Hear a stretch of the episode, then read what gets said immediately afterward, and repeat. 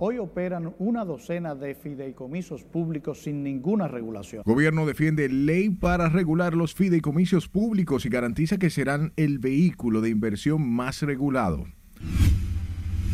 Todas las opciones están sobre la mesa. El presidente de la Cámara de Diputados advierte que no dotar a la Junta del voto automatizado sería catastrófico. Y lo llevamos una vez al mocoso cuello y nos dijeron que era una meba. Fallece hombre de 58 años supuestamente afectado de cólera en el hospital Félix María Goico. Y él levantó los brazos y le dice, yo no estoy armado. Policía mata a dos presuntos delincuentes en enfrentamiento a tiros ocurridos en últimas 24 horas.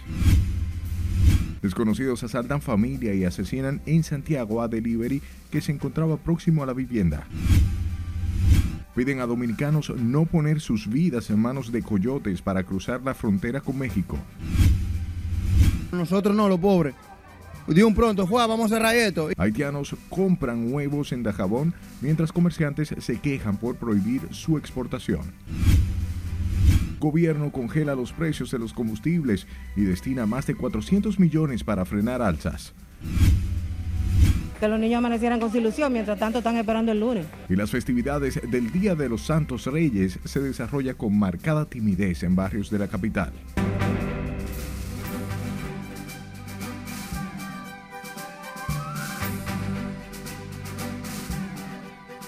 Buenas noches, bienvenidos a esta su emisión estelar. Como siempre, un honor llevarles información de inmediato. Comenzamos y lo hacemos con el gobierno que aseguró esta noche que la posible aprobación de la ley de fideicomisos será el vehículo de inversión más regulado en toda la historia del país. Juan Francisco Herrera se encuentra en directo desde el Palacio Nacional y nos tiene más detalles. Adelante, Juan Francisco, buenas noches. Gracias, buenas noches. Los fideicomisos públicos serán controlados por la Superintendencia de Bancos, la Superintendencia de Valores, la Contraloría General de la República, la Cámara de Cuentas y el Congreso Nacional. Hoy operan una docena de fideicomisos públicos sin ninguna regulación. Fue un comunicado dado a conocer por el vocero de la presidencia, Homero Figueroa, con la posición del gobierno, donde explican los detalles de una norma para regular la organización, estructura y funcionamiento de los fideicomisos públicos. Este gobierno, como ningún otro, quiere poner límites, porque no vamos a aprovecharnos del vacío legal existente. Por eso, propusimos una norma para regular la organización, estructura y funcionamiento de los fideicomisos públicos. Precisó además que actualmente operan 12 fideicomisos, agregando que ahora todo está permitido, porque nada está prohibido. Los fideicomisos públicos se convertirán, en virtud de esta ley, en el vehículo de inversión más transparente y fiscalizado porque además de cumplir con la ley de compras y contrataciones, serán supervisados por la Contraloría General, Cámara de Cuentas, Superintendencia de Bancos, Superintendencia de Valores, Congreso Nacional y todos ustedes a través de la ley de libre acceso a la información pública. En este sentido, exponen que los activos públicos que se transfieren conservan siempre una naturaleza de propiedad estatal, propiedad de todos los dominicanos y en el caso de cualquier operación de venta, necesariamente tendría que ser aprobado por el Congreso Nacional, como manda la Constitución. Con estos detalles, el gobierno da respuesta a las críticas realizadas por algunos sectores en cuanto a los fideicomisos públicos. Vuelvo contigo, al estudio. Gracias Juan Francisco por la información y el presidente Luis Abinader durante el primer fin de semana laboral de este 2023 visitará las provincias Santiago y Puerto Plata donde dejará inauguradas diversas obras de infraestructura vial, educativa, turística, deportiva, entre otras actividades. El próximo domingo a las 11 de la mañana el presidente visitará Santiago para encabezar el acto de rehabilitación de la carretera Joaquín Balaguer Santiago Navarrete. Mientras que el lunes a las 10 de la mañana el jefe de Estado estará en el municipio Invert, provincia Puerto Plata, donde presidirá la inauguración del Centro Tecnológico Comunitario y el programa 1424. Sepa que al menos 11 partidos políticos sometieron a la Comisión Especial de Diputados que estudia el proyecto de reforma electoral una propuesta que busca incluir a las piezas 43 puntos consensuados en el Consejo Económico y Social a fin de fortalecer la iniciativa y garantizar la legitimidad de los procesos electorales en el país. Jesús Camilo tiene más detalles en directo. Adelante. Buenas noches, Camilo. Muchas gracias, buenas noches. La Cámara de Diputados convocó a sección para el próximo martes, aunque no se ha precisado si estará listo el informe favorable de la pieza. Porque eso fue algo acordado con los 27 partidos en el diálogo que convocó precisamente el presidente de la República. Durante las rondas de consenso que realiza la Comisión Especial que estudia los proyectos de modificación a la Ley 3318 de partidos y 1519 de régimen electoral, recibió a los delegados políticos ante la Junta Central quienes formularon amplias propuestas a ser tomadas en consideración sobre la aprobación de la reforma electoral. Al menos 11 partidos suscribieron un documento conjunto en el que sugieren a la comisión especial que estudia la pieza tomar en consideración 43 puntos ya consensuados en el Consejo Económico y Social durante seis meses. Entonces solicitamos tres cosas. Primero, que todo lo, lo, que acordamos en esa mesa, todos los partidos políticos, los 27, fue que todos los consensos fueran presentados y asumidos por las bancadas aquí en el Congreso, tanto en la Cámara de Diputados como en el Senado de la República. Por lo que le solicitamos a la Comisión Especial que asuma en su informe esos 43 consensos. Dentro de la reforma al rey, a la ley de régimen electoral se puedan eh, aprobar o que se parta la, la, la aprobación de la reforma de los 43 consensos que arribamos en la mesa del diálogo de, convocada por el Poder Ejecutivo a través del Consejo Económico y Social. De la posibilidad de aprobar la iniciativa en la presente legislatura, los partidos Revolucionario Moderno y de la Liberación Dominicana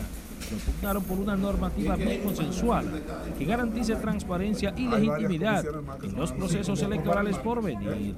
El Partido Revolucionario Moderno no viene aquí a darle órdenes a los legisladores, como alguna gente eh, entienden que debe ser. El Partido Revolucionario vino hoy a participar igual que los otros 27 partidos, con sus sugerencias. Eh, nosotros presentamos eh, algunas sugerencias en el Senado y algunas de ellas no fueron incorporadas. La Cámara aquí está permitiendo que nosotros no podamos expresar. Entonces, en esa, en esa dirección, 11 partidos políticos en el día de hoy hemos depositado un documento. Ahí está la Fuerza del Pueblo, ahí está también el PRD, está el Partido Verde, Partido Acción Democrática, Frente Amplio y, y otros partidos y otras organizaciones políticas. 11 partidos en el que estamos reclamando un respeto, respeto a lo acordado en el CES. La comisión especial que estudia el proyecto de ley de reforma electoral volverá a reunirse el próximo lunes a fin de evaluar las sugerencias de los partidos, la sociedad civil y el Tribunal Superior Electoral entre otros actores, para buscar la viabilidad del consenso ante una eventual aprobación de la normativa. En la reunión que sostendrá el próximo lunes la comisión especial que estudia el proyecto, el órgano decidirá si acoge o no las observaciones incorporadas al respecto. Es lo que tengo hasta el momento. Paso ahora contigo al set de noticias. Muchas gracias, Camilo. Y el presidente de la Cámara de Diputados, Alfredo Pacheco, reveló que estudian la posibilidad de buscar una salida al problema que representa la sentencia del Tribunal Constitucional que ordena que todo el proceso electoral se haga de forma manual, tras considerar que la espera de los resultados sería catastrófica para el país. Con más detalles, Nelson Mateo. Que todas las opciones están sobre la mesa. La Comisión Especial de los Diputados continuó este viernes buscando consenso para pasar la ley 15-19 sobre el régimen electoral, para lo que recibió a ejecutivos del Consejo Económico y Social, el Tribunal Superior Electoral y dirigentes de partidos políticos. Nuestras propuestas se circunscribieron al aspecto que tiene que ver con el sistema de competencia nuestro es decir, nosotros hicimos propuestas que tienen que ver con los procedimientos a seguir.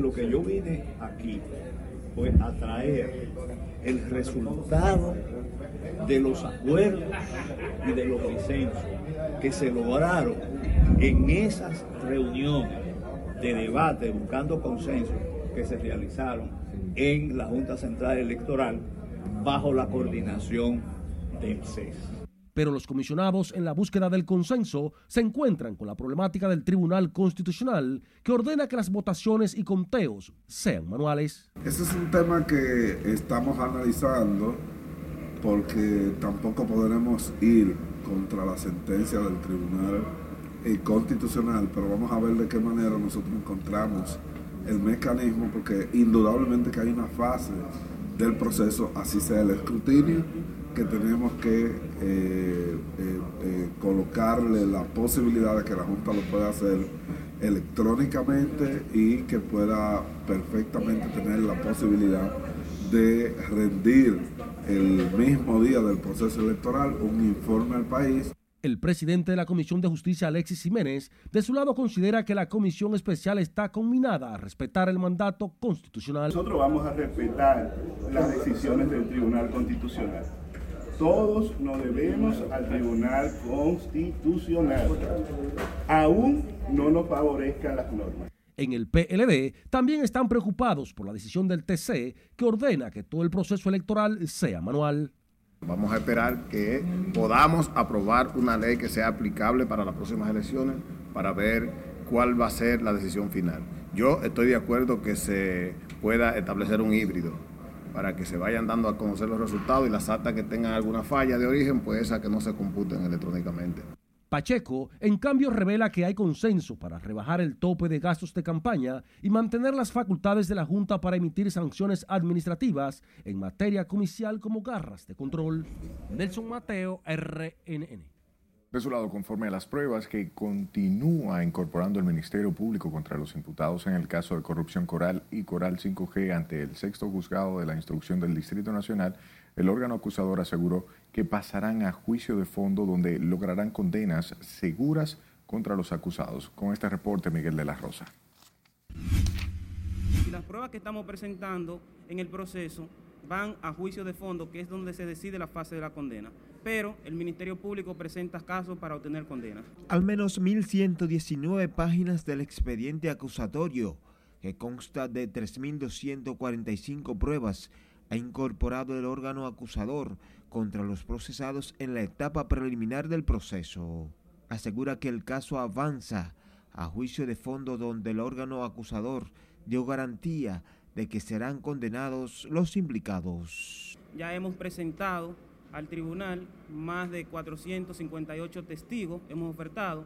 También hemos, ofertado al tribunal más de 158 pruebas periciales y ya estamos en la lectura de las pruebas documentales. Vamos a un buen ritmo. Sin embargo, abogados de la defensa insisten en que los argumentos presentados por el Ministerio Público no disponen de sustento jurídico. Que lo que imagina solicitando a la Superintendencia de Seguro una certificación de que mi patrocinado han sacado seguro de vehículo. ¿En qué, ¿En qué atañe una responsabilidad penal en que una persona saque un seguro de un vehículo? O sea, son pruebas inherentes que quiere traer el Ministerio Público. En el caso nuestro particular, no, pero tampoco podemos adelantar porque esa es parte de nuestra estrategia para cuando toque nuestro turno de intervenir en la audiencia preliminar. Pero en sentido general, esta acusación eh, respecto del cliente nuestro prácticamente no tiene ninguna prueba de un hecho de un hecho típico. La audiencia fue recesada para el próximo viernes a partir de las 9 de la mañana cuando el tribunal tiene previsto seguir escuchando la lectura de las pruebas que posee el órgano acusador. Miguel de la Rosa, RNN. Mientras que la defensa de Juan Alexis Medina Sánchez, principal imputado en el caso de corrupción antipulpo, solicitó al juez del séptimo juzgado de instrucción del Distrito Nacional, David Timoteo Peguero, declararse incompetente para conocer el caso, tras considerar que el proceso debe conocerse en la jurisdicción administrativa y no en la penal. En tanto, el Ministerio Público reiteró que las pruebas contra los imputados confirman que Alexis Medina contrató servicios en el Estado en condiciones privilegiadas esta jurisdicción es incompetente para conocer del tema que el Ministerio Público ha forzado en el ámbito penal. Primero. En segundo lugar, la acción es improcedente. ¿Por qué? Porque la Constitución de la República establece que los informes de Cámara de Cuentas, informes especiales, deben tener la autorización o ser a solicitud de una de las cámaras del Congreso Nacional, del Senado de la República o de la Cámara de Diputados. Los informes de Cámara de Cuentas que obran como base fundamental de la acusación fueron hechos sin el permiso y sin la autorización de la Cámara de Cuentas. Ha quedado más que evidenciado que la defensa de Alexis Medina no tiene argumentos válidos para desvirtuar la acusación del Ministerio Público. Tanto así que todas las proposiciones o argumentos presentados en el día de hoy confirman nuestro escrito de acusación, que Alexis contrató con el Estado, que tiene un pool de empresas en las cuales él no figuraba, que esas contrataciones con el Estado realmente existieron, que fueron pagadas esas contrataciones. Entonces, ¿qué queda claro? Que real y efectivamente Juan Alexis Medina Sánchez contrató en condiciones privilegiadas, siendo hermano del presidente de la República, con el Estado Dominicano. En el caso Antipulpo son 43 los imputados entre personas físicas y jurídicas vinculadas a un presunto entramado mafioso acusado de disfrutar al Estado con más de 4 mil millones de pesos. Y este 7 de enero, la Suprema Corte de Justicia convoca a la celebración del Día del Poder Judicial en momentos en que el órgano ha recibido fuertes críticas del Ministerio Público como respuesta a la variación de algunas medidas cautelares en beneficio de, de los procesados por corrupción. Nelson Mateo nos cuenta.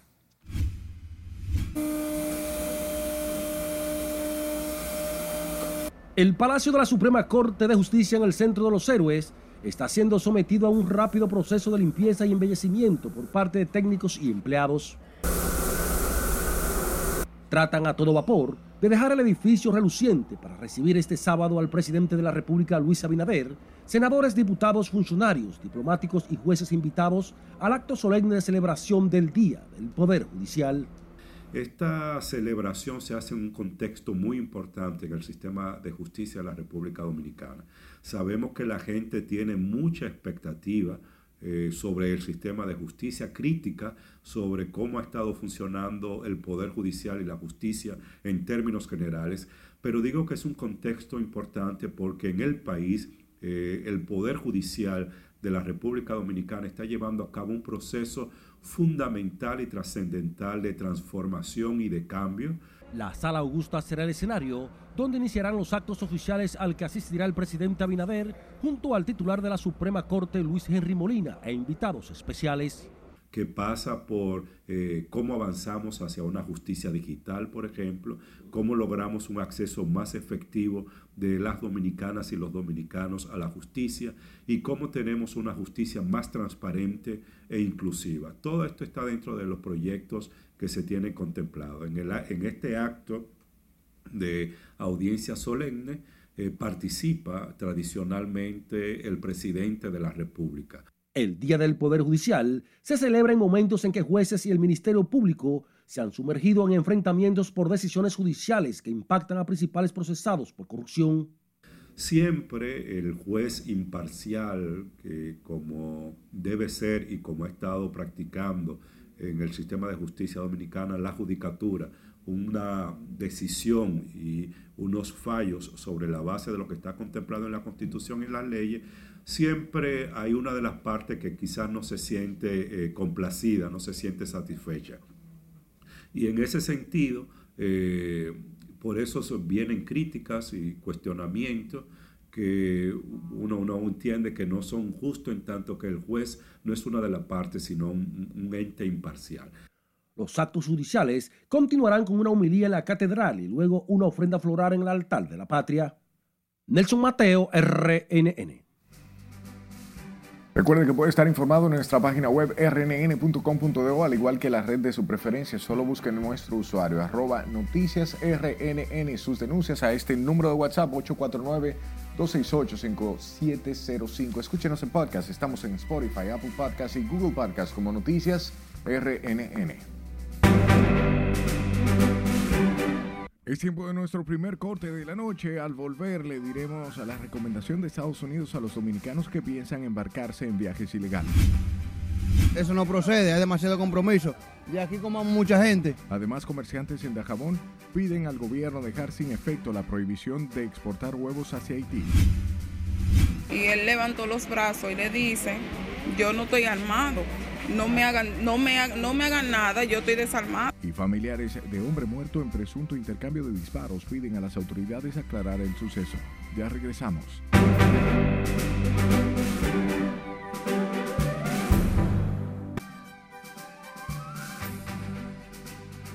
Es momento de dar una vuelta por el mundo y conocer las principales noticias internacionales. Este viernes un juez federal mexicano ordenó prisión preventiva con fines extradición a Ovidio Guzmán, el hijo de Chapo Guzmán, quien ya fue trasladado al penal donde estuvo recluido y se fugó su padre.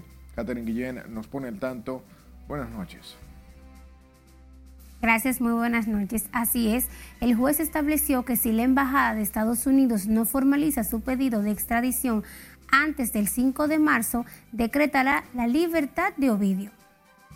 Un juez federal mexicano ordenó este viernes prisión preventiva con fines de extradición a Ovidio Guzmán, uno de los hijos del Chapo Guzmán más buscados por Washington y quien fue detenido el pasado jueves, por lo que ahora el gobierno estadounidense contará con 60 días para presentar la documentación de extradición en tanto que el presidente Andrés Manuel López Obrador afirmó que la detención de Ovidio Guzmán no respondió a presiones por parte del gobierno de Estados Unidos, suposiciones alimentadas en el marco de la cumbre de líderes de América del Norte que comenzará la próxima semana y se realizó sin la participación de agencias de seguridad norteamericanas.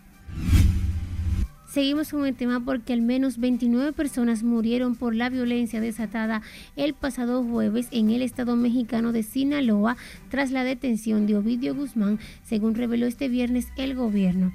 El secretario de la Defensa, Luis Crescencio Sandoval, puntualizó que de los 29 fallecidos, una decena pertenecían a las Fuerzas Armadas mexicanas y 19 a los grupos criminales que generaron los disturbios violentos.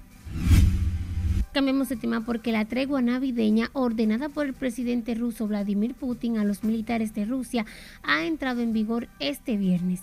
Se prevé que el alto el fuego se prolongue hasta las 24 horas de este sábado 7 de enero. Francia criticó este viernes como una nueva prueba de cinismo por parte de Vladimir Putin el anuncio de un alto el fuego unilateral de 36 horas en toda la línea del frente e insistió en que Rusia demuestra desde la invasión de Ucrania en febrero que no quiere la paz. El Servicio de Inmigración y Ciudadanía presentó su propuesta para aumentar las tarifas de trámites de inmigración en Estados Unidos a partir de este 2023. Dichos aumentos afectarán decenas de miles de dominicanos que anualmente solicitan diversos trámites de visas tanto en la República Dominicana como en la Unión Europea. Y finalizamos este recorrido internacional con las autoridades de Guatemala, quienes anunciaron este viernes que se preparan ante el posible incremento de migrantes debido a la nueva política del presidente estadounidense Joe Biden anunciada el pasado 5 de enero. Guatemala reforzará los controles migratorios en la zona fronteriza con Honduras ante la posible llegada de personas de Cuba, Haití, Nicaragua y Venezuela en las próximas semanas. Hasta aquí las noticias internacionales de esta noche. Feliz fin de semana. Gracias, Catherine. Sepa que Estados Unidos pidió este jueves a los dominicanos que actualmente están cruzando la frontera con México para ingresar a territorio estadounidense no poner su vida en peligro en manos de coyotes. Las autoridades estadounidenses llamó a los criollos a acogerse a los procesos legales que hay activos para poder migrar de manera legal y ordenada. En una rueda de prensa, Blas Núñez Neto, subsecretario interno de Política Fronteriza e Inmigración en el Departamento de Seguridad Nacional, conversó con periodistas sobre las nuevas medidas anunciadas por el gobierno de Biden para aumentar la seguridad en la frontera. Por otro lado, Miembros de la Asociación de Vendedores de Huevos en el mercado de Dajabón rechazaron hoy la medida que prohíbe la exportación de huevos hacia Haití. Nuestro corresponsal, corresponsal en la frontera de Dajabón, Domingo Popoter, nos ofrece más detalles. Pero nosotros no, los pobres. De un pronto, Juan, vamos a cerrar esto. Y entonces, y lo, y lo nosotros, vamos Luego de que el gobierno dominicano tomara la medida de prohibir la exportación de huevos hacia el vecino país de Haití, la reacción no se hizo esperar. en los miembros de la Asociación de Comerciantes de Huevos en el mercado fronterizo de Dajabón. No, que eso no procede porque eh, hay mucho compromiso, ¿usted me entiende? De un pronto fue fácil que se cerró esto.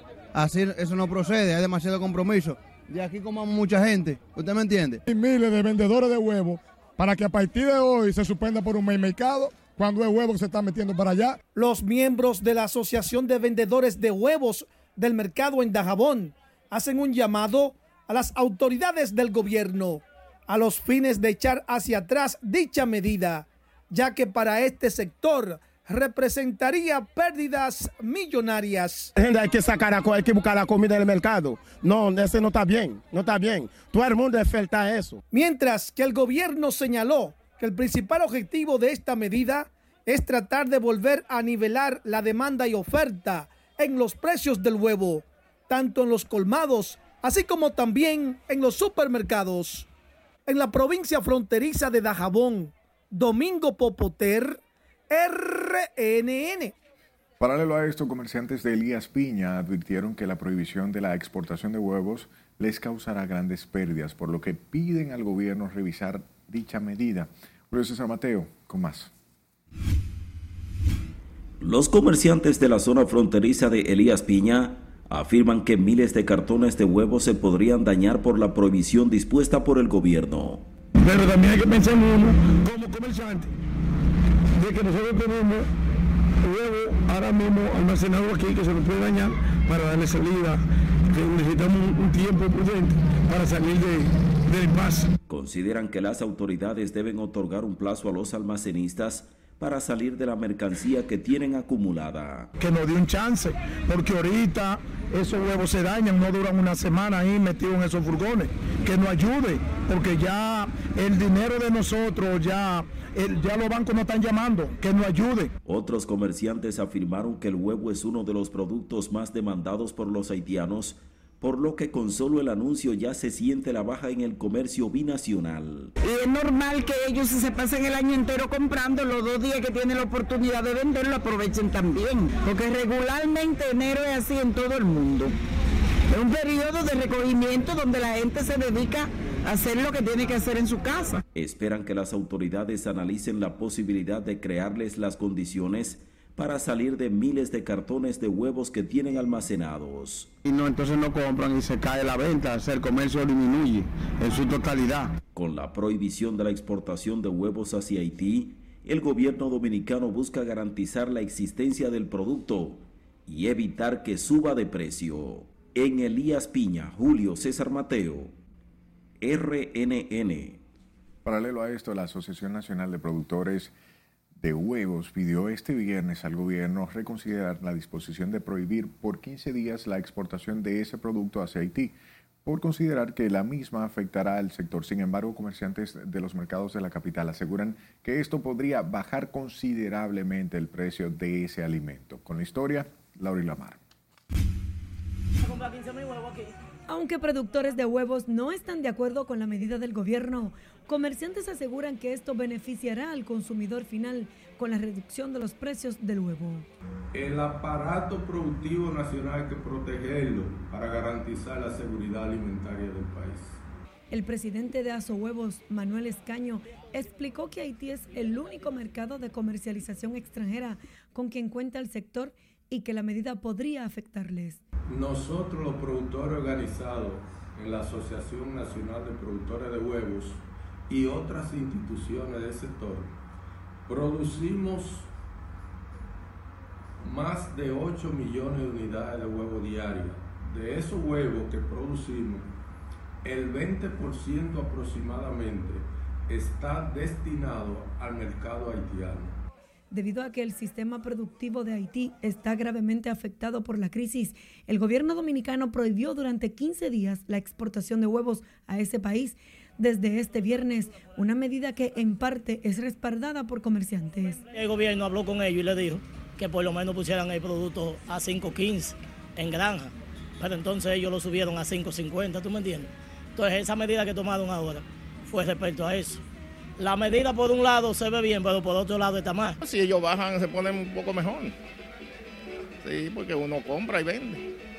Si los precios se ponen más cómodos, salen mejor. La disposición fue adoptada durante una sesión del Consejo Nacional de Seguridad Alimentaria y de acuerdo con las autoridades busca proteger el mercado local nivelando la demanda y la oferta para evitar un incremento en el precio de los huevos. Laurila Mar, RNN. Y en lo que va del 2023 se han registrado en todo el país unas 12 muertes violentas que incluyen casos de feminicidios, víctimas a manos de delincuentes, enfrentamientos con agentes de la policía e intercambios de disparos entre bandas criminales. Scarlett Richard trabajó el tema y nos presenta un balance con los detalles. Ay, mi hijo. Las muertes violentas que marcaron el inicio del nuevo año han estremecido a la sociedad dominicana. En los primeros cinco días del 2023 fue asesinado el segundo teniente de la Fuerza Aérea Dominicana, Carlos Marte, en medio de un tiroteo en el sector Villafaro de Santo Domingo Este, en un hecho en el que al menos tres personas resultaron heridas. También esta semana perdió la vida la joven Yamel Félix Pérez, de 27 años, quien recibió al menos seis disparos a manos de un sargento del ejército en un centro de diversión en Barahona. Evidentemente que la sociedad dominicana y necesita tener un poquito más de convivencia, de no llevar estos, estas diferencias a, a, a la violencia. Otro hecho que ha consternado a la República Dominicana es el brutal asesinato de la joven boricua Angerilis Marrero García a manos de su pareja. La mujer estaba embarazada y tras una discusión fue apuñalada hasta su muerte. Se le acusa en la jurisdicción de Santiago eh, se le acusa de homicidios, actos de sicariato, robos, asaltos. Anterior a esto, en, San Francisco de Macorís, eh, cayó eh, un reconocido pues narcotraficante que es indicado también en múltiples hechos delictivos y también otra persona que le acompañaba. Estos son los casos que me llegan más a la memoria. En los Guandules, un hombre falleció tras una balacera en medio de un conflicto entre bandas en un hecho en el que un oficial de la policía adscrito al DICRIM y un civil resultaron heridos. A estos casos se suma la muerte de Kedwin Rafael Guichardo Cruz en el municipio de Tamboril, provincia de Santiago, quien fue impactado con varios disparos mientras estaba en una piscina. Un presunto delincuente que era buscado con varias órdenes de arresto eh, por estar siendo señalado en al menos dos casos donde eh, igual cantidad de personas resultaron fallecidas. Anoche en Los Guaricanos, un presunto delincuente con varias órdenes de arresto murió al enfrentar una patrulla de la policía. Se trata de Wilmer Hernández, alias Calvito. Mientras que en Puerto Plata, otra persona identificada como Anderson Reyes Santos, nativo de Santiago, fue ultimado en circunstancias similares al enfrentar a tiros a los agentes oficiales desde el interior de una casa. Otros intercambios de disparos se registraron en Las Caobas, Santo Domingo Oeste y San Francisco de Macorís. Ante estas muertes violentas, ciudadanos abogan por políticas públicas encaminadas a fomentar una cultura de paz. Es Carelet Guillardo, RNN. Mientras que en Santiago, en medio de un atraco perpetrado por tres hombres a una familia, resultó muerto un joven de 22 años. Francisco Carlos Toribio, quien se encontraba en la puerta de la vivienda, fue impactado por los delincuentes cuando llegaron a la residencia y despojaron de celulares, prendas, dinero y otros objetos de valor a los que allí se encontraban. Toribio, quien era delivery, intentó huir y fue en ese momento cuando le dispararon. El joven fue trasladado al hospital del Ensanche Libertad, donde horas después fue declarado muerto. Mientras que oficiales de la Dirección Nacional de Control de Drogas y miembros del Ministerio Público arrestaron a un hombre que era buscado por sus vínculos con el decomiso de 13 paquetes de cocaína en el Aeropuerto Internacional Gregorio Luperón de Puerto Plata. Se trata de Richard Gutiérrez Reyes, alias Ridoc, de 41 años, quien fue capturado mediante orden de arresto emitida por la Jurisdicción de Atención Permanente del Juzgado de Primera Instancia del Distrito Judicial de Puerto Plata. El imputado prófugo desde el mes de marzo de 2022 fue localizado en la avenida B, próximo al edificio 36 de la urbanización Juan Pablo Duarte del municipio Santo Domingo Este. Un joven que habría incendiado la casa de su madre en el municipio Cabral de Barahona fue apresado por agentes de la Policía Nacional. Franklin Manuel Méndez Urbáez, conocido como Bob, de 25 años, está señalado como el responsable de quemar la casa de su progenitora Belkis María Urbáez Gómez, de 41, porque supuestamente no le dio el dinero que exigía para comprar droga. Franklin Manuel, eh, conocido como Bob, hasta el momento no se ha reportado víctimas luego del suceso, mientras que la policía investiga el caso. Y familiares de un joven muerto en un supuesto intercambio de disparos con la policía en el sector de los Guaricanos exigieron justicia por considerar que Wilmer Hernández, de 28 años, no estaba armado al momento de caer abatido a tiros. Con más, con Francisco Herrera. Lo ejecutaron, tiene hasta en la cabeza. En medio del dolor fueron velados los restos de Wilmer Hernández, alia Calvito, de 28 años, quien fue abatido por la policía en un alegado intercambio de disparos con agentes policiales. Hernández estaba acusado de cometer varios homicidios, incluyendo a un miembro de la policía, aunque su madre niegue esa versión. Que mi hijo estaba, eh, estaba sentado, estaba en la casa, y él levantó los brazos y le dice, yo no estoy armado, no me hagan, no me, no me hagan nada, yo estoy desarmado. Y le... Entonces mi hijo con los brazos levantados, ahí le disparan en la pierna. Ahí está el video con un charco de sangre donde mi hijo se desangró, o lo fueron dejando de sangrar para que no llegara al hospital. ¿Cuál era la situación? Esta joven que se encontraba en el lugar narra cómo ocurrieron los hechos. Cuando él iba, que yo pensé que iba atrás de mí, él me cerró la puerta. Cuando me cerró la puerta, yo estoy jalando la puerta dentro, no puedo abrirla. El tiro sonó. Yo tengo un niño pequeño de un año, se me hizo pupú encima. El los policías nunca me dejan pasar. Nunca. ¿Entienden? Y ahí ellos se lo llevan con un solo tiro dado. Con un solo en la pierna. Que ellos, ellos lo sacaron vivo de allá. En el tiro en el pie. Y después agarraron con él y anduvieron todo esto y, y apareció con el otro tiro en la cabeza. La abuela también salió en defensa del joven quien según versiones murió en un presunto intercambio de disparos. Rompieron la puerta, entraron, y lo que le dijeron no te muevas. Le tiraron en los pies primero y después se desangró, se lo llevaron como un perro, lo jalaron y lo tiraron en la guagua. Estaba vivo en el camino mataron. Los restos de Wilmen Hernández, de 28 años, quien dejó dos hijos en la orfandad, serán sepultados este sábado en el cementerio de los Casabes. Juan Francisco Herrera, RNN. Estamos desesperados ya esperando eso. Vamos a nuestra segunda pausa de la noche. Al regreso, residentes en los Alcarrizos esperan con gran entusiasmo la terminación del metro. Gobierno anuncia nuevamente congelarán precios de los combustibles. No nos dijeron que cólera, porque si le detectan el cólera desde un principio, el está vivo. Y muere de cólera uno de los pacientes ingresados en el hospital Félix María Goico. Esta es la emisión estelar de Noticias RNN.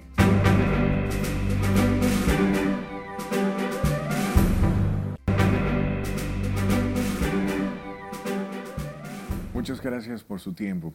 Sepa que avanzan los trabajos para la construcción de la extensión de la línea 2 del Metro de Santo Domingo hacia el municipio de Los Alcarrizos, mientras que los residentes de la zona lo esperan con gran entusiasmo para que se termine dicha obra. Lencia Alcántara, con más.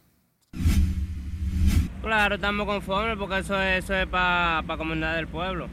En Los Alcarrizos se respiran aires de esperanza con los avances que exhibe la construcción de la línea 12 del Metro Santo Domingo. Que eso es un éxito para este sector y para todos los municipios de este barrio y, y los demás aledaños que ya van a tener un transporte muy bueno que es el metro, ¿verdad? Anhelado por muchos. Es positivo para el desarrollo de la comunidad de la Carrizo. ¿Entiende que te va a mitigar el entaponamiento?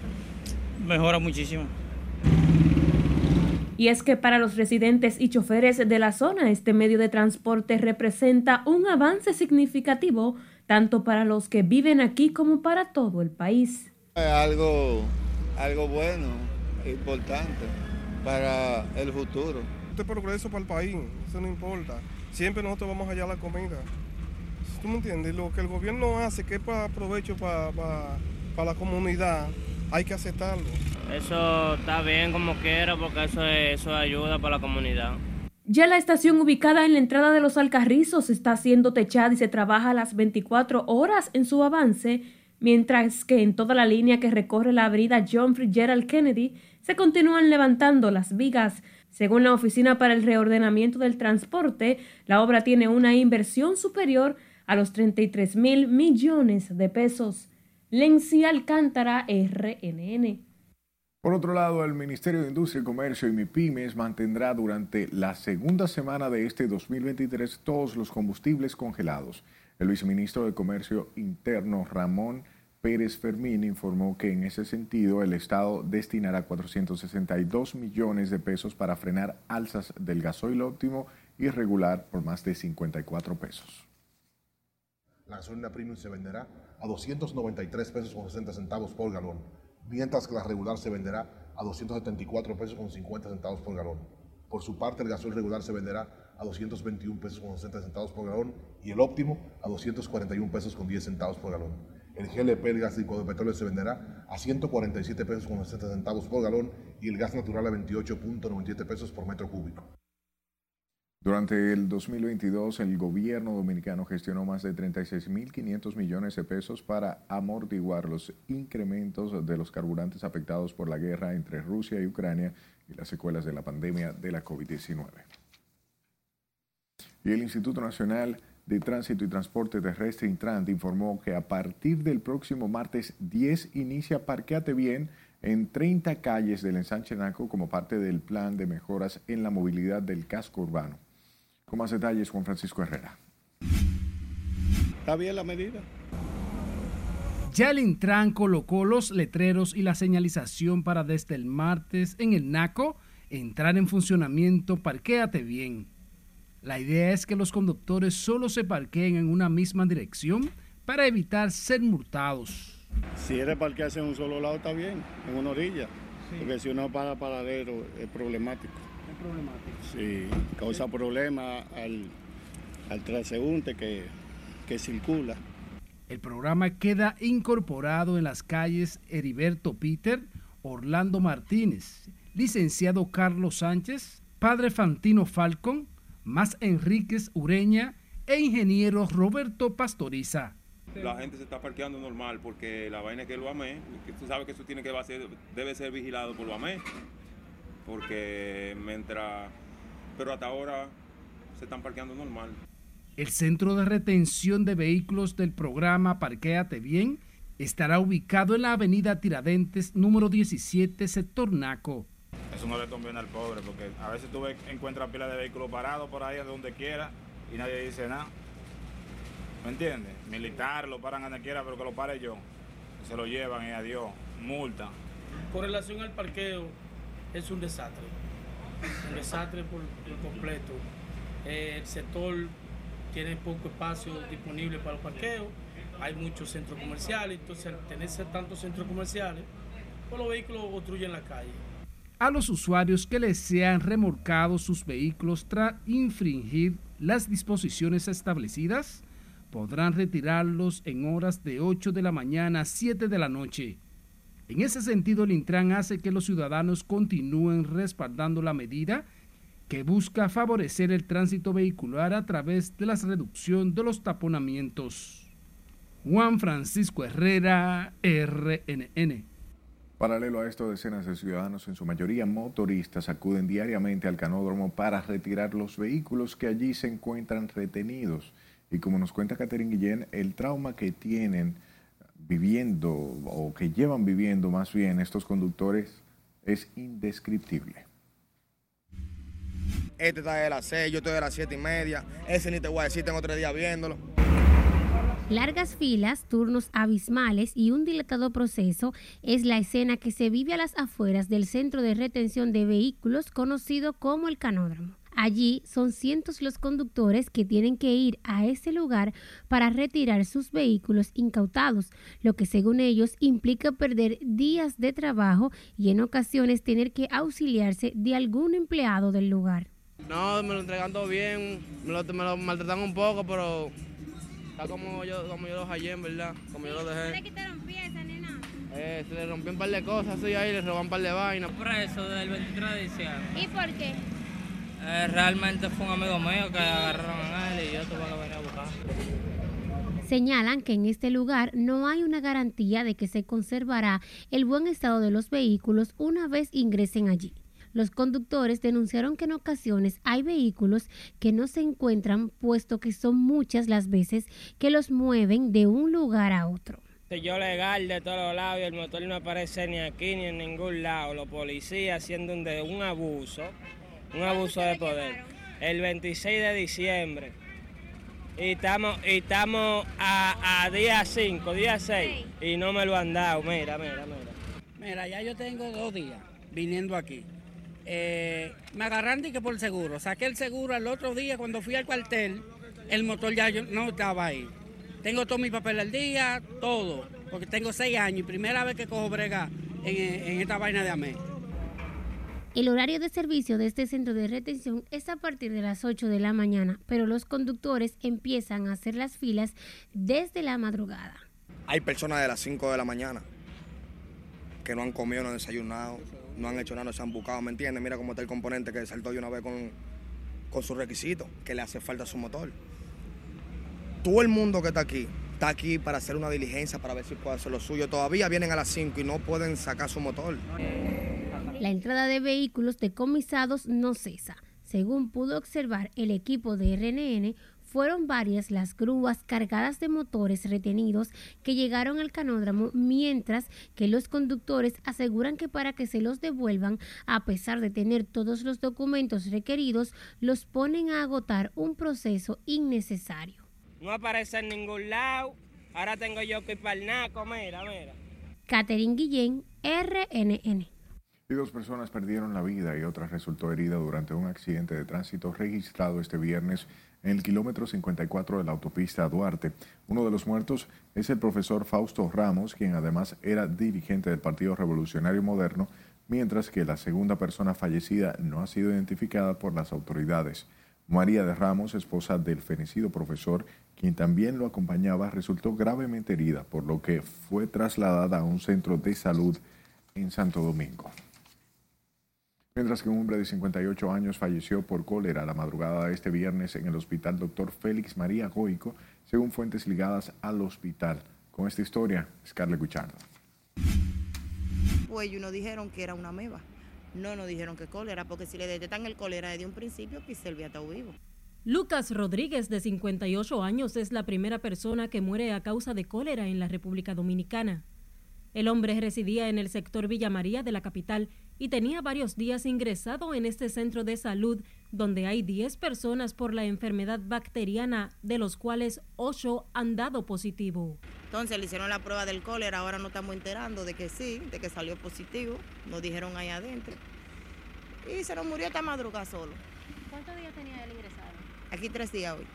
¿Y ustedes eh, se habían dado cuenta? ¿Le había dicho a él si tenía síntomas del cólera? No, porque yo ni sabía que el cólera estaba en este país. Yo creo que tenía como una semana ingresado. Él murió como en la madrugada porque murió. Pero realmente no le puedo decir si fue el cólera o, o los doctores que determinan. Cuando ¿Se ha den... de otra gente con cólera viven? No, no, no. Hasta ahora no.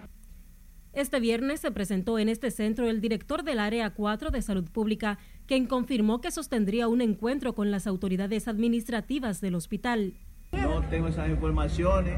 Eh, ustedes saben que toda, para confirmar una prueba, tiene que eh, tener el- la, las muestras, la prueba tiene que ser del laboratorio nacional. No sé las condiciones y vengo aquí a una reunión. con el ¿Cuántos casos manejan ustedes? Eh, ahora no tengo esos datos.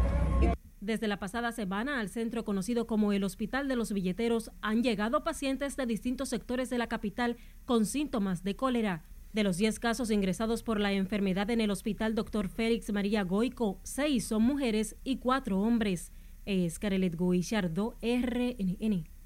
Falleció este viernes el padre del alcalde del municipio Santo Domingo Norte, Carlos Guzmán. La información fue confirmada por el mismo alcalde a través de sus redes sociales, donde indicó que, aunque se va físicamente, vivirá eternamente en sus pensamientos. Los restos de don Leoncio Antonio Guzmán serán velados a partir de las 10 de la mañana de este sábado 7 de enero en el cementerio Jardín Memorial de la avenida Jacobo Macluta en Santo Domingo Norte. Paz a su alma. Porque todos los niños esperan ese día, esperan su día de reyes. Vamos a nuestro último corte de la noche. Cuando estemos de vuelta, le contamos cómo estuvo la celebración del Día de Reyes en algunos barrios de esta capital. Además, Toquicha lleva regalos a las reclusas de Najayo. Y Prince Royce grabará Dembow con el Alfa. No le cambien.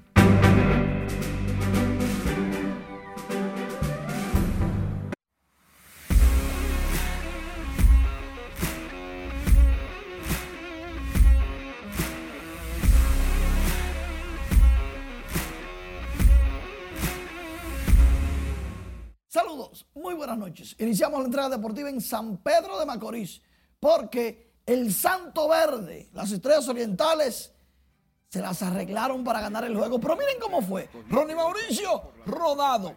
Anota Emilio Bonifacio la primera carrera azul en el mismo primer episodio.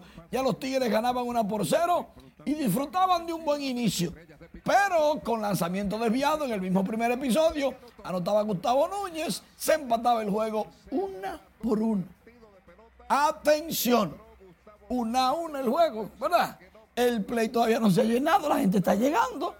Y así se quedaba el partido hasta el cuarto episodio, cuando Ramón Hernández pegaba doblete al jardín izquierdo, anotaba Aquaman Jorge Alfaro.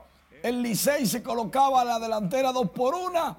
Pero en el octavo, tres carreras hicieron las estrellas y se terminó el juego. Cuatro carreras por dos. El noveno, el Licey se fue de uno, dos y tres y salvó el partido. Ronald Blanco ganó William Jerez y Giancarlos Mejía fue el perdedor. Ya ganó un santo, pero aquí le dieron al santo. Aneuri Tavares conectó cuadrangular bestial que la mandó al morro de Montecristi. ¡Qué tablazo! ¡Qué palo con las bases llenas! Gran slam para Aneuri Martínez y las Águilas en el sexto episodio rompía el hielo, se colocaba 4 por 0 y lo suficiente para ganar el partido. Terminó 5 a 0 y con la victoria de las Águilas, otra vez, otra vez, empate todo el mundo, 6 victorias, 6 derrotas los cuatro equipos y solamente restan 6 partidos. Es la sexta ocasión que todo el mundo está empate en este round robin. Y los dos mejores equipos en los próximos seis días serán que, los que avanzarán a la serie final. Si hay muchos empates o múltiples empates, la serie particular podría decidir quién avanza. Y algo bueno, el único equipo que ha ganado por lo menos una es Licey a las estrellas. José Ramírez en Baní estaba regalando juguetes junto a peloteros amigos que le acompañaron. Qué bueno que José Ramírez a su gente le da un poquito de felicidad, un poquito de sonrisas a los niños, a las familias necesitadas. Aplausos para José Ramírez, mientras la para de los guardianes de Cleveland. Por otro lado, Starling Marte dice, ¿quién dice que yo no voy a jugar en el Clásico Mundial de Béisbol? Y todo porque el gerente general Nelson Cruz dijo en el programa de radio Grandes en los Deportes de Enrique Rojas y Dionisio Soldevila que los metros le habían prohibido jugar porque él estuvo lesionado el año pasado. Pero Stanley Marte con su reacción quiere decir que el que sabe si va a jugar o no es él, no los metros. Bueno, y como Día de Reyes, David Ortiz se regala una tanda de ejercicios. Hasta yo. Guapa, así sí es bueno. Muy buen ejercicio en el mirador. Big Papi, gózate lo que tú eres inmortal. La preselección cubana de 50 juegos tiene a cuatro grandes ligas y a tres que están jugando aquí, Joenny Céspedes y Renis Elías con las Águilas, Lorenzo Quintana, receptor con el Licey, y los grandes ligas, Luis Robles, Luis Roberts, Joan Moncada, Andy Ibáñez y Lázaro Almenteros. Qué buena noticia. Damar Hamlin respira solo por su cuenta. Participó en una reunión del equipo por FaceTime. Antes de hablar y antes de que le quitaran la respiración, preguntó quién ganó el juego. Lo que quiere decir que el hombre está nítido. Y este fue el héroe que lo resucitó durante 10 minutos. A Denny le van a dar un bono bueno. Porque ese muchacho de 24 años, Damar Hamlin, está vivo por su muy buena competencia, por su diligencia. Lógico que después recibe ayuda de los demás doctores y preparadores físicos de los, equipos y los paramédicos. Ahora bien, qué bueno que los médicos dicen que después de estar en un estado crítico, el jugador está tan lúcido que hace chistes. Recuerda todo. Y luego de varios escaneos a su cerebro, no tiene ningún daño neurológico. O sea que buenas noticias. El empate. Bueno, esto está raro. está raro. Esto está raro. Vamos a ver, pues, a ver qué pasa el sábado. Está bien. Ok. Si no el lunes. No, el sábado.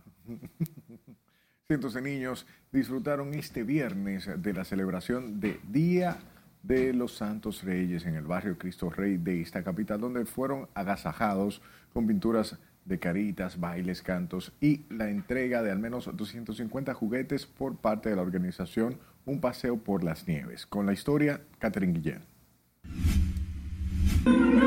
Cientos de niños en el barrio de Cristo Rey bailaron y cantaron a ritmo de payasitos en la celebración este viernes del Día de los Santos Reyes. El nombre de la actividad se llama Un Paseo por las Nubes y le dimos como sobre tema A Gift of un regalo de Dios lo cual um, tomamos donaciones de los Estados Unidos, entonces la traemos para acá.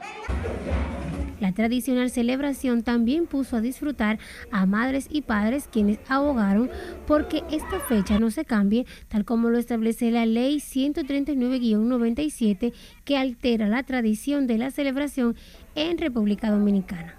Que no debiéramos moverse ese día porque es una tradición de muchos años no debiera moverse, quedarse ahí, sin moverse. Porque mira, eh, en estos tiempos, ahora en estos días, hoy habían estado los niños jugando con todos sus juegos. Sí, yo estoy gozando. Yo me estoy gozando también con los niños. Yo me siento una niña. feliz. Los reyes también se sintieron en el Parque Villa Navidad, donde fueron cientos las familias que acudieron a disfrutar de este espacio que hoy cierra sus puertas, destacando que el mismo debería durar por lo menos hasta el próximo lunes feriado. Muchos sitios de entretenimiento, también hay parques de inversión, hay mucha seguridad también. Eh, nos sentimos protegidos y todo bien, gracias a Dios. Me hubiese gustado que durara un poco más para poderlo aprovechar. La tradicional celebración del Día de los Reyes Magos fue movida para el próximo lunes de acuerdo con el calendario de días feriados establecido por el Ministerio de Trabajo. Catherine Guillén, RNN. La primera dama Raquel Arbaje anhela que los legisladores modifiquen la ley que cambia los días feriados como el de los Santos Reyes, que se celebra el 6 de enero y el feriado fue cambiado para el lunes 9. Raquel Albaje externó su deseo a través de su cuenta de Twitter donde abogó porque la fecha no sea cambiada como una forma de mantener viva la tradición del Día de los Santos Reyes. La ley 139-97 establece que los días feriados que caigan días distintos al lunes serán cambiados al lunes más próximo, exceptuando algunas fechas religiosas.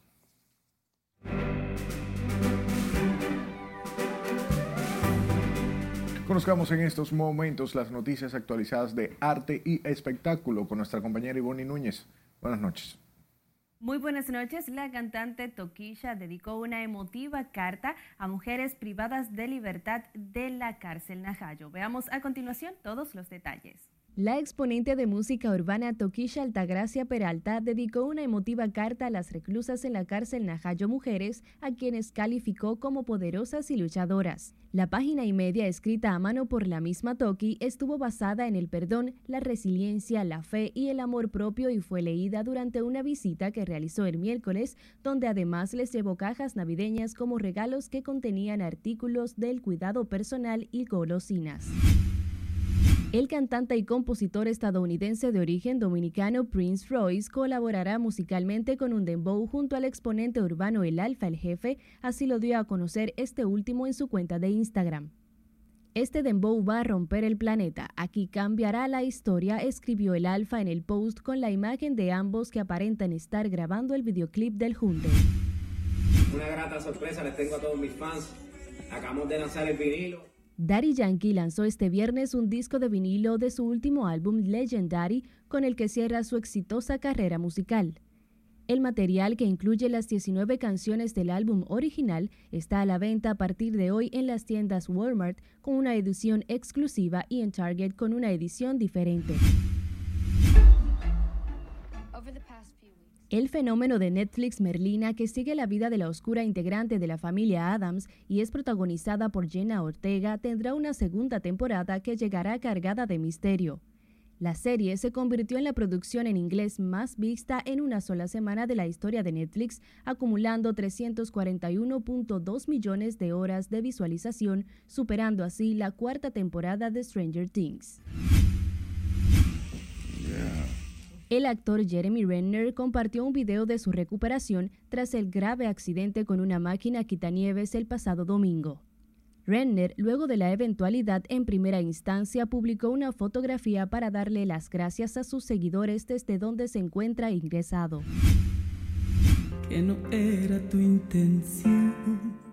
La cantante Gloria Trevi aseguró este viernes que son falsas las acusaciones de abuso infantil que enfrenta en una corte de California que datan de los años 90 y por las cuales dice que ya fue absuelta en México.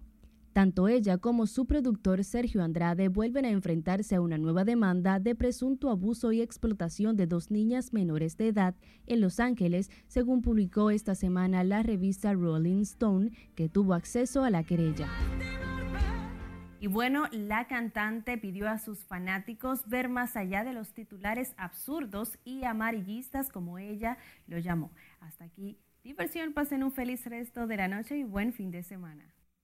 Muchísimas gracias Ivonne, feliz Día de los Santos Reyes y muchas gracias por su atención hasta este momento. Buenas noches.